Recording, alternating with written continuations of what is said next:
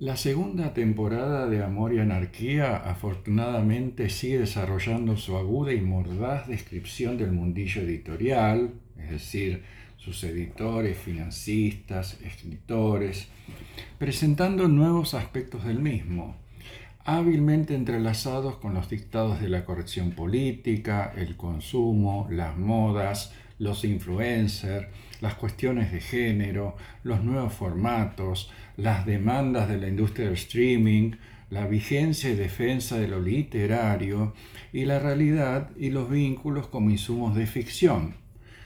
Si bien la serie mantiene sus momentos graciosos e irónicos, esta temporada alcanza acaso mayor hondura dramática que la primera, gracias al desarrollo de la crisis de su protagonista, el crecimiento de otros personajes y la aparición de otros nuevos, asomándose de este modo a abismos propiamente escandinavos. Vamos ahora a describir y analizar algunos detalles más de esta serie. Muchas cosas han cambiado en la vida de Sophie desde la temporada 1. Atención que aquí este, los que no este, vieron la temporada 1 no sigan escuchando el podcast. Ella se ha separado de su marido y alquilado un nuevo departamento para ella y para recibir a sus hijos. Sin embargo, sufrirá nuevas tribulaciones y tristezas familiares que de algún modo continúan y complementan la crisis personal que ella había empezado a transitar en la temporada 1.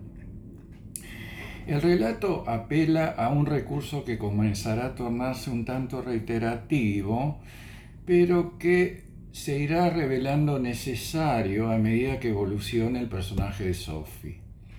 Y no será ajena a esta crisis su relación con Max, el informático joven, y las conductas y elecciones que él irá desarrollando también.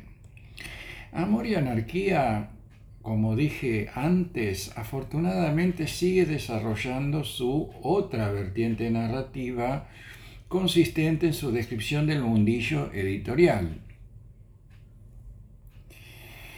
Sorprenderá a algunos eh, espectadores y lectores y escritores latinoamericanos que una decisión que toma la editorial es considerada como polémica en Suecia mientras que nuestras latitudes es de lo más normal.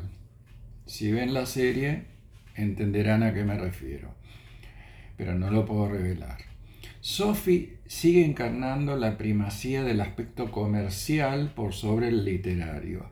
En este sentido, su personaje redobla la, ferocidad y el cinismo que exhibía en la primera temporada.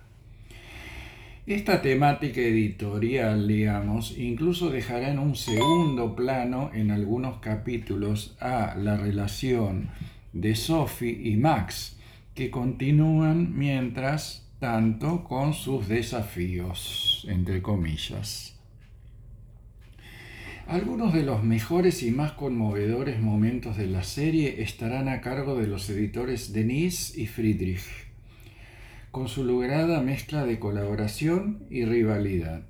En notables actuaciones de Gisem Erdogan, que no sé si ustedes se dieron cuenta, es la protagonista también de la serie Califato, y Raine Brynolfsson.